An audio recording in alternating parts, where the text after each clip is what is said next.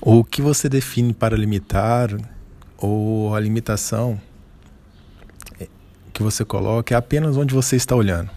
O limite pode ser perigoso, ao ponto de você não ser capaz de acreditar. Desde o início você propôs o desejo de conhecer a montanha, atrás do horizonte que muitos falam. Descrever tudo isso é o limite que vive em sua mente, quando você não está vivendo o que você quer. E então, que limite você fornece? Você coloca né, pela manhã.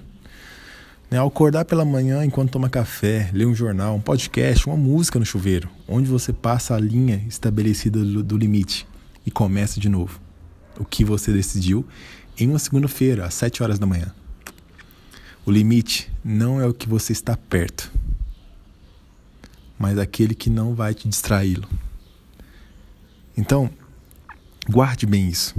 O limite não é o que está perto de você, mas aquele que não vai distraí-lo.